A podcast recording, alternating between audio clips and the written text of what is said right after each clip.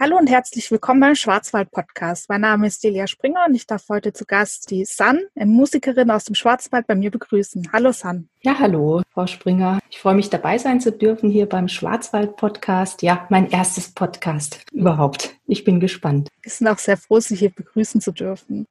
Um von vorne anzufangen, San, wer sind Sie eigentlich? Woher kommen Sie? Wie leben Sie überhaupt? Also ich bin die San Liedke. Ich wohne in Herbolzheim seit jetzt fast ja, über 20 Jahren. Wir haben hier uns ein altes Häuschen damals gekauft im Stadtkern von Herbolzheim. Und ich bin Mutter von zwei Jungs. Die sind schon beide groß. Mein großer Sohn studiert bereits in Freiburg. Der Kleine ist 17, der geht noch zur Schule. Ja, und mein Mann ist hier am Ort und wir leben hier als Familie und ich bin Musikerin. Genau, ich mache Musik. Wie haben Sie die Musik für sich entdeckt? Also Musik mache ich eigentlich schon immer, schon in frühester Kindheit. Ich bin geboren in Waldshut, also ganz im Süden von Deutschland an der Schweizer Grenze. Und ich war schon früh im Kinder- und Jugendchor vom Herrn Agricola in Waldshut. Das war damals für mich was ganz Besonderes. Und gesungen habe ich schon immer und bin eigentlich oft mit Musik erfüllt, in schönen Momenten, sage ich mal, in besonderen Momenten. Ja, das macht mich aus. Aber die Harfe, sie ist ja ein sehr spezielles Instrument, das man so eigentlich nicht häufig antrifft. Wie sind Sie denn dazu gekommen?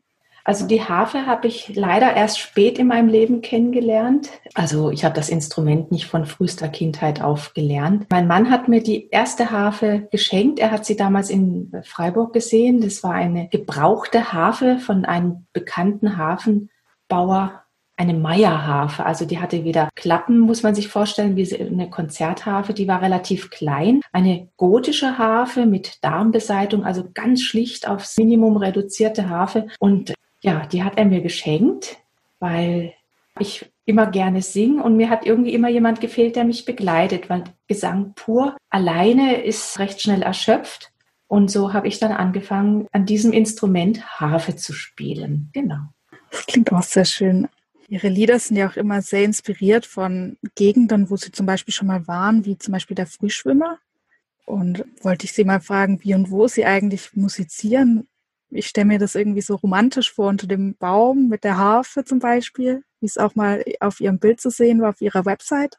Ja, auf dem Kandel bin ich da hochgefahren mit meinem Mann zusammen. Er macht gerne die Fotos, die sehr stimmungsvoll sind. Also die Inspiration ist dann natürlich in dem Moment die Natur, die uns umgibt. Da hatten wir Glück, das war noch ein bisschen Morgennebel in den Bäumen gehangen und dann spürt man noch mehr diesen Kraftort des Kandels. Also meine Lieblingsstelle, da ist so ein kleiner windschiefer Wald oberhalb von einer Kuhweide und man blickt dann so auf die anderen Täler dahinter und das war recht nebelig am Morgen. Und das ist für mich der Inbegriff von, von Schwarzwald pur und das Gefühl des Morgens und der Natur, was einen da oben umfängt, ist schon gewaltig. Und dann versuche ich, dieses Gefühl, diese Schwingung auch mit in meine Musik hineinzubringen. Ich hatte ja vorhin erzählt, dass ich in Waldshut geboren bin und ich denke, die frühe Kindheit dort, also aufgewachsen im Schmitzinger Tal, das ist ein sehr waldumgebendes Gebiet.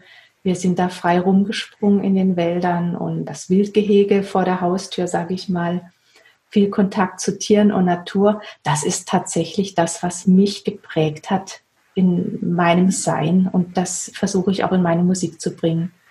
Also viele Bilder, die ich da reinbringe, haben sich tatsächlich in Fußterkindheit in mir gebildet. Ich empfinde auch Ihre Musik als sehr mystisch, etwas so Fantasievolles. Inspiriert Sie da der Schwarzwald auch speziell als solcher mit? Ja, eindeutig.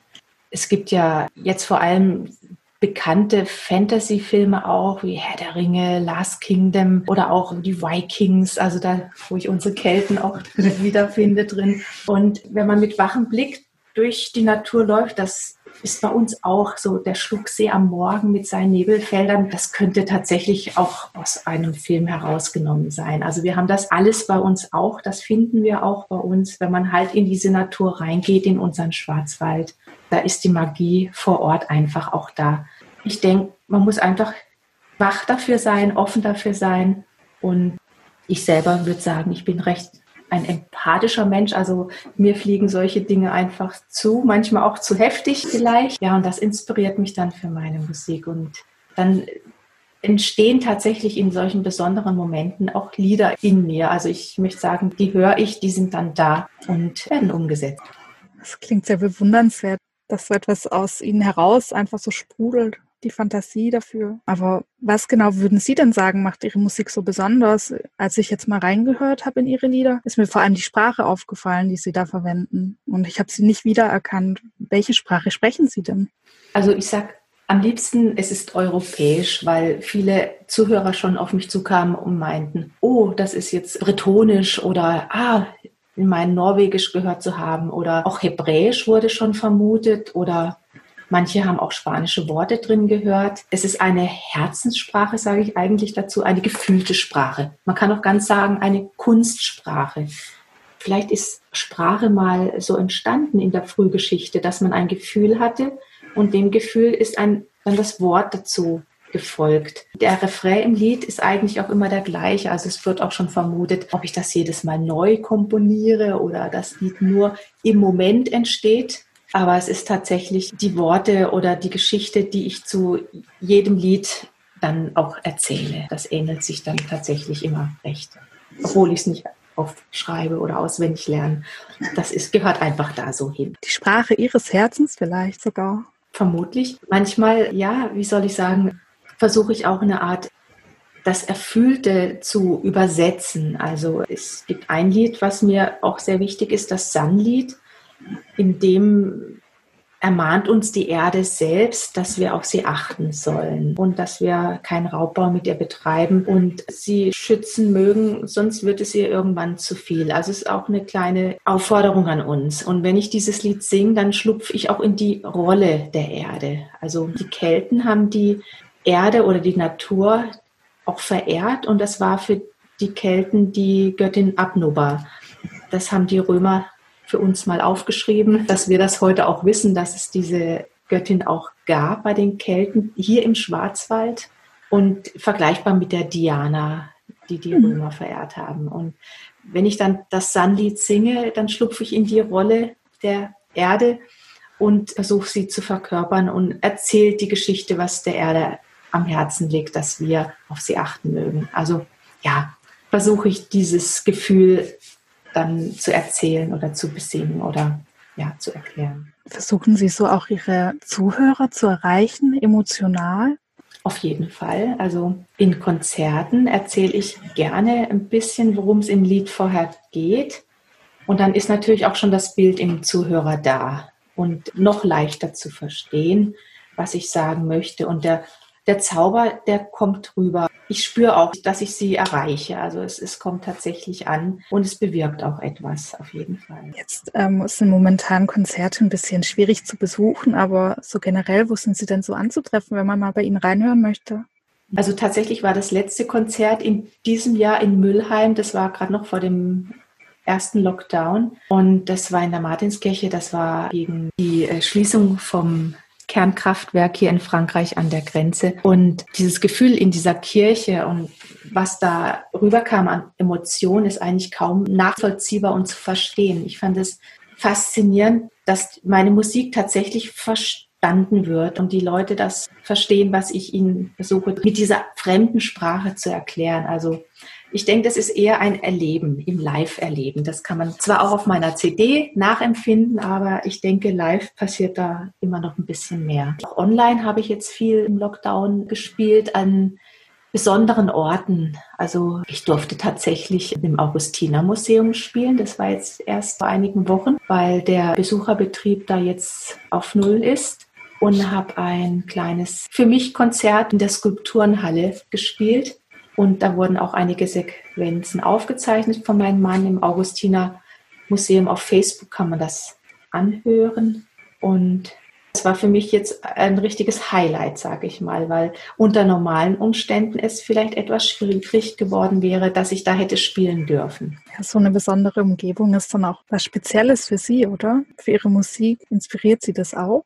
Unbedingt. Ich versuche dann gerne auch den die Energie des Ortes aufzugreifen. Tatsächlich durfte ich auch hier im Nachbarort in Ringsheim, Dankeschön, Firma Zack, die sind hier für die Wertstoffverarbeitung, sage ich mal, zuständig und füllen unterirdisch die alten Stollen, wo früher Eisenerz abgebaut wurde. Und dann durfte ich tatsächlich mit der Harfe in den Berg hinein und habe da auch einige Sequenzen aufnehmen dürfen. Und es ist gewaltig, wenn man in, diesen, in der Erde drin ist und in dem Gang, wo eine herrliche Akustik ist, zu spielen. Und dann bin ich in der Rolle drin und nehme für mich in meinem den Kontakt mit der Erde, mit dem Berg selber auf und besinge das in dem Moment. Also das macht mir unheimlich viel Freude und es bekommt eine ganz eigene Magie, sage ich, ja. Wenn man sich vorstellt, wie diese Gänge, wie weit die in den Berg reinreichen, bis hier nach Herbolzheim. Also das war schon großartig. Fast als würden Sie Ihre Musik im ganzen Land verteilen. So in der Art.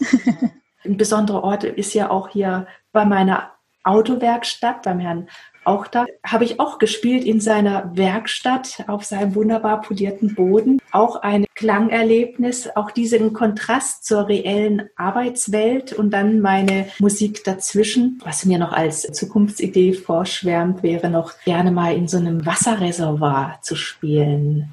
Also alle Räume mit großartiger Akustik, da wäre ich sofort für zu haben. Und wie ist es auch manchmal auf solchen kleinen Veranstaltungen wie Hochzeiten oder dergleichen? Kann man sie da auch antreffen? Würde ich auch gerne bespielen. Habe ich ganz früher mal, vielleicht jetzt doch zweimal, einmal auf dem Standesamt, was mir unheimlich viel Freude gemacht hat, weil gerade auf so einem Standesamt ja manchmal auch die Situation so ein bisschen, wie soll ich sagen, es läuft halt nach einem bestimmten Plan ab wie so eine Hochzeit auf einem Standesamt abzulaufen hat. Und ich versuche dann mit meiner Musik auch nochmal eine besondere Stimmung und einen besonderen Zauber reinzubringen. Und für mich ist es dann auch ein Geschenk auch für das Brautpaar, den noch guten Vapes mitzugeben, gutes Gefühl und ja. Das klingt sehr schön.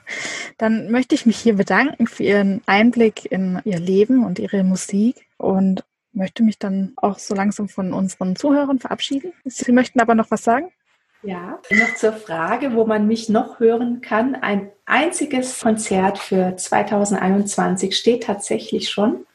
Das wäre am 6. Februar auf der Hochkönigsburg in Frankreich.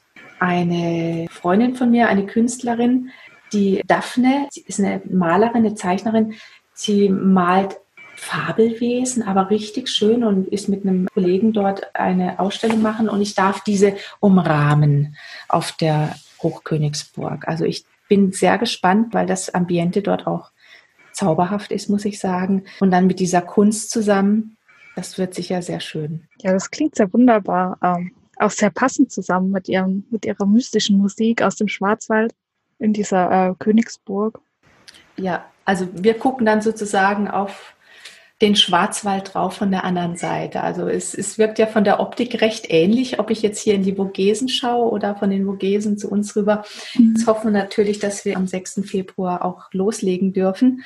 Und ja, ansonsten denke ich, gibt sicher einen Nachfolgetermin, aber mhm. wir hoffen jetzt einfach mal darauf. Ja, hoffentlich ist das alles schnell vorbei, sodass Sie auch schnell wieder Ihrer Musik nachgehen können. Dankeschön, ja. Ansonsten bin ich auf Instagram zu finden und da kriegt man immer wieder kleine Einblicke, was ich so aktuell gerade wieder, was mich umtreibt, sage ich mal. Ja, genau. Auch auf Ihrer Website kann man viel über Ihre Musik lesen und sie auch mal anhören bei Interesse. Genau. Und über den Kosmos Schwarzwald Shop kann man meine CDs auch bestellen. Also ich habe mittlerweile im Moment drei CDs die ich verkaufe. Die eine ist die Sun, das ist meine letzte CD, da bin ich allein mit der Harfe drauf. Und in der Sun Lied da unterstützt mich der Helmut Fischer am Piano und dann kriegt die Musik einfach nochmal eine andere Dimension, sage ich. Das wird dann noch, noch größer, noch fülliger. Ja, das wird dann Filmmusik, sage ich. Also wer Interesse hat, darf da gerne mal vorbeischauen. Sehr gerne, würden wir uns freuen, genau. Dann bedanke ich mich vielmals bei Ihnen für Ihre Zeit. Vielen Dank, dass ich dabei sein durfte, genau beim Schwarzwald-Podcast. Und ich bin gespannt, wie ich dann tatsächlich über das Mikro klinge, wo ich doch eigentlich lieber nur Musik mache. Genau. Und ich bin kein Entertainer, aber ich voller Spannung. Genau. Es gibt noch einen kleinen Nachtrag zum Termin auf der Hochkönigsburg im Elsass. Der Termin wurde nämlich auf den 20. März 2021 verschoben. Außerdem habt ihr nach dem Podcast die Möglichkeit, ein bisschen Musik von der Sun zu genießen. Wir spielen euch dann nämlich ein Stück vom Sun-Lied vor. Viel Spaß beim Reinhören und bis zum nächsten Mal beim Schwarzwald-Podcast. Machine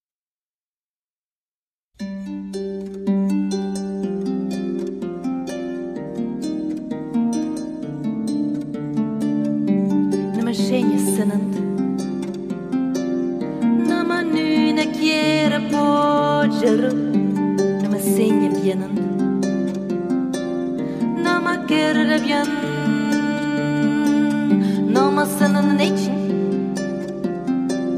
Nama nuna kitab